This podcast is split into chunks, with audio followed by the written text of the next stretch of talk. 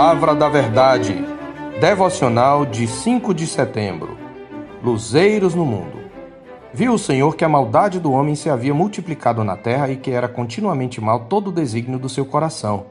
Então se arrependeu o Senhor de ter feito o homem na terra, e isso lhe pesou no coração. Disse o Senhor: Farei desaparecer da face da terra o homem que criei, o homem e o animal, os répteis e as aves dos céus, porque me arrependo de os haver feito. Porém, Noé achou graça diante do Senhor. Eis a história de Noé. Noé era homem justo e íntegro entre os seus contemporâneos. Noé andava com Deus. Gerou três filhos: Sem, Cã e Jafé. Gênesis 6, de 5 a 10. Temos aprendido que a história de Noé constitui-se um retrato de nossa história, pois a nossa geração adotou os mesmos referenciais e valores, pecados e perversões daquela geração pelo que a igreja tem o mesmo desafio de viver piedosamente no meio de uma geração pervertida e corrupta, considerando que também aguardamos a intervenção divina de juízo, salvação e renovação da criação. Observamos o primeiro quadro dessa galeria, vendo a geração de Noé como uma geração em trevas, marcada por três fatores. Primeiro, pelos ideais de poder, prazer a qualquer custo, fama e sucesso como referenciais de vida. Segundo, foi uma geração que promoveu uma intensificação desenfreada da maldade, da violência e da degeneração moral. Terceiro, era uma geração vergada sob o peso da tristeza, cansaço e angústia de estar sob a maldição divina. Todavia, em contraste com esse quadro tenebroso, nosso texto nos apresenta uma luz, ou mais apropriadamente, um luzeiro, numa imagem aparentemente pequena, mas forte. Assim, no que podemos chamar a segunda gravura do retrato da nossa história, temos nos versos 8 e 9 um luzeiro nas trevas. De que forma Noé contrasta com sua geração? Em primeiro lugar, enquanto sua geração foi condenada, Noé achou graça diante do Senhor. Ele foi escolhido por Deus para ser o cabeça de uma nova humanidade.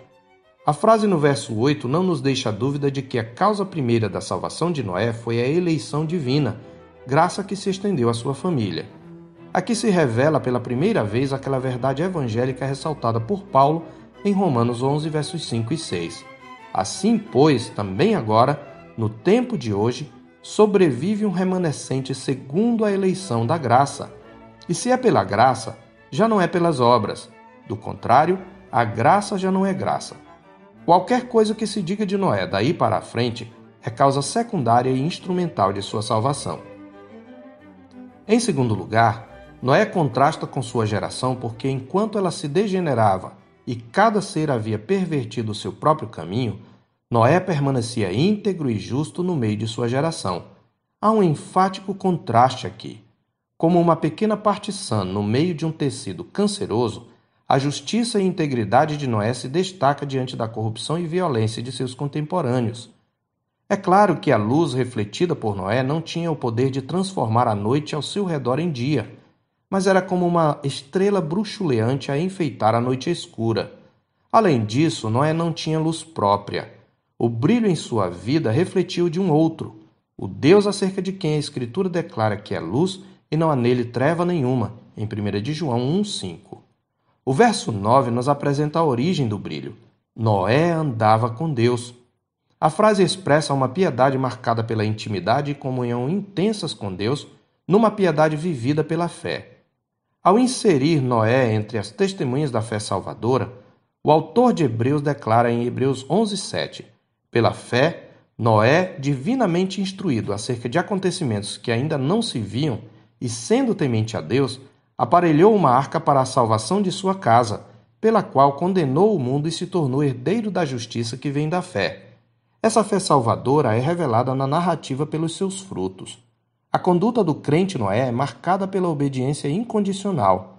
A narrativa enfatiza essa obediência da fé. No capítulo 6, verso 22, está escrito: Assim fez Noé consoante a tudo que Deus lhe ordenara. Da mesma forma, no capítulo 7, versos 5, 9 e 16.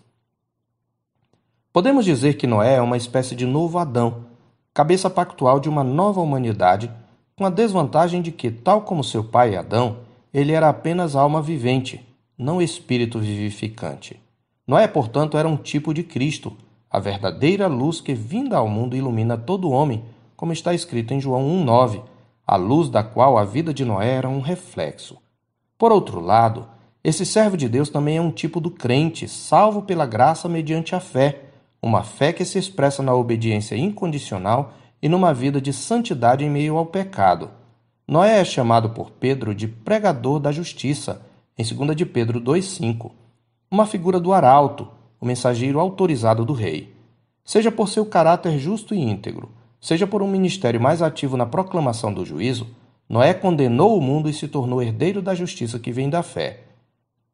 A Escritura lembra aos que são de Cristo Jesus que, tal como Noé, eles são luzeiros no mundo, como está escrito em Filipenses 2, 14 e 15. Fazei tudo sem murmurações nem contendas, para que vos torneis irrepreensíveis e sinceros, filhos de Deus inculpáveis no meio de uma geração pervertida e corrupta, na qual resplandeceis como luzeiros no mundo.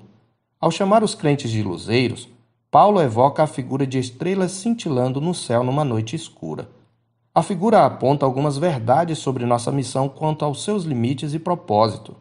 Primeiro, como luzeiros, não é nosso papel transformar ou redimir a sociedade. Os luzeiros não transformam a noite em dia. Por outro lado, eles minimizam a escuridão, enfeitam a noite escura e servem como sinais que apontam para a luz da qual vem o seu brilho, a fim de conduzir os perdidos a Cristo. Em segundo lugar, a figura de luzeiros aponta para o caráter dos filhos da luz como antagônico ao estilo de vida do mundo. Tal oposição implica numa luta, na qual o mundo tende a perseguir os filhos da luz. Como temos lidado com a pressão de sermos minoria e termos valores opostos aos da nossa geração? Podemos nós dizer que a figura histórica de Noé é o nosso retrato? Nosso comportamento como crentes, a semelhança de Noé, tem sido um contraste ao da nossa geração? Em terceiro lugar, não temos luz própria. Como a lua reflete a luz do sol, assim a vida do crente deve refletir o caráter santo do seu Pai e a luz da glória do seu Senhor. Em termos de causa secundária, a intensidade desse brilho dependerá da comunhão que temos com nosso Senhor. Tal como Noé, somos desafiados a andar com o Senhor. Aliás, no contexto da nova aliança, pela graça superior a nós ministrada, não somos chamados apenas a andar com o Senhor, senão também a andar no Senhor, como está escrito em Colossenses 2, versos 6 e 7. Ora, como recebestes Cristo Jesus, o Senhor, assim andai nele, nele radicados e edificados e confirmados na fé, tal como fostes instruídos, crescendo em ações de graças. Assim somos desafiados a preservar a palavra da vida, para que no dia de Cristo possamos nos gloriar de que não corremos em vão, nem nos esforçamos inutilmente, como diz Paulo em Filipenses 2,16. O dia de Cristo refere-se à segunda vinda do Senhor Jesus, que em Lucas 1,78 é chamado de Sol nascente das alturas, que visitou e redimiu seu povo e que virá outra vez para criar novos céus e nova terra. Naquele dia se cumprirá a palavra que está escrita em Apocalipse 22:5. Então já não haverá noite, nem precisam eles da luz de candeia, nem da luz do sol, porque o Senhor Deus brilhará sobre eles e reinarão pelos séculos dos séculos. Amém. Eu sou o pastor Marcos Augusto, pastor da Terceira Igreja Presbiteriana de Boa Vista, em Roraima. Tenha um bom dia na paz do Senhor Jesus.